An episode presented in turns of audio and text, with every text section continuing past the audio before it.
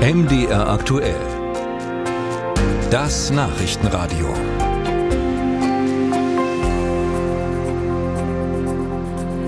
Die Entscheidung kam gestern doch für viele überraschend. Die Bundesregierung nimmt einige ihrer geplanten Kürzungen im Agrarbereich zurück. Man habe die Not der Bauern erkannt, so die Begründung. Die Kfz-Steuerbefreiung für Landwirtschaftsbetriebe soll demnach beibehalten werden und nur schrittweise sollen die Steuerbegünstigungen beim Agrardiesel vollzogen werden.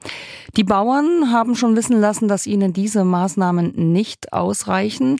Warum? Das habe ich Thorsten Kraftschick gefragt, den Präsidenten des Landesbauernverbandes Sachsen. Wir haben ihn per Mobilfunk erreicht auf dem Weg in den sächsischen Landtag, wo es heute auch um das Thema geht. Herr Kraftschick, warum genügt es denn den Bauern nicht, was die Bundesregierung da angeboten hat?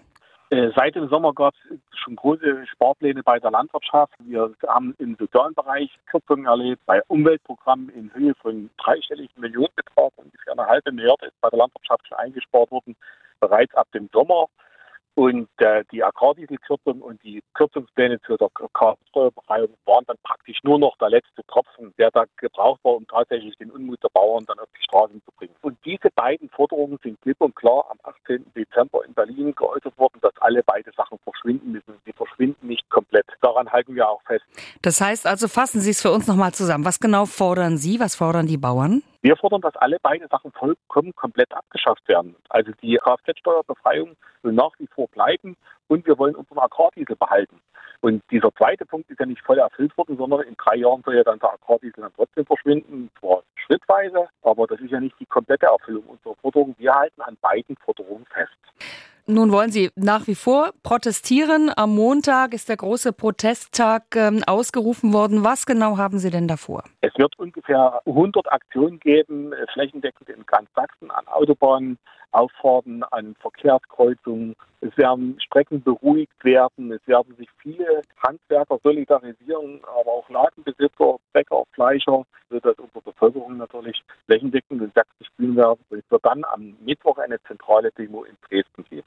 Nun ist es ja mittlerweile so, dass auch Trittbrettfahrer diese Proteste der Bauern für sich mit in Anspruch nehmen, Anhänger der Freien Sachsen oder auch der AfD.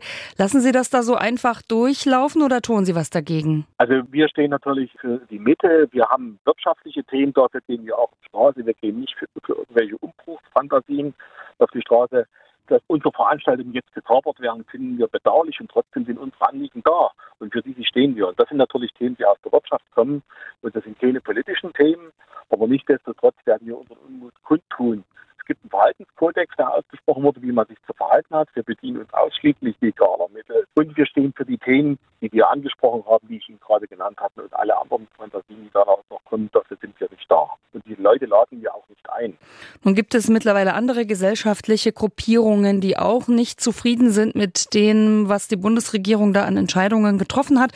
Und die sagen, Mensch, bei den Bauern, da sieht man, je lauter man ist, je mehr man protestiert, dann nimmt die Bundesregierung ihre Entscheidungen zurück. Können Sie diesen Unmut verstehen, wenn sich manche damit nicht zufrieden geben, wenn die etwas demokratischer und auch mit weniger Lautstärke und Protest vorgehen? Also die Fragestellung möchte ich dann doch ein bisschen trennen, weil das, was wir machen, ist deswegen trotzdem demokratisch und nicht weniger demokratischer. Und äh, die Regierung hat uns die Verlegenheit gebracht, weil unseren Unmut kundtun tun wir schon sehr lange und seit dem Sommer. Allerdings an den Punkt jetzt gebracht und das fast zum Überlaufen ist dann tatsächlich am Anfang Dezember und wir waren schon laut genug am 18. Dezember auch in Berlin. Es hat aber keiner gehört, hören wollen. Jetzt, gestern, hat man das erste Mal auf unsere Forderung reagiert. Jetzt, wo die, die Vorbereitung läuft und klar ist, dass wir auf die Straße gehen werden. Aber das machen wir mit demokratischen Mitteln und auch mit legalen Mitteln. Ich kann verstehen, und das ist bedauerlich, dass natürlich auch hier Leute in ihren Freiheiten eingeschränkt werden, die das überhaupt nicht betrifft und überhaupt nicht adressat sind. Aber wir sind leider dahin geführt worden.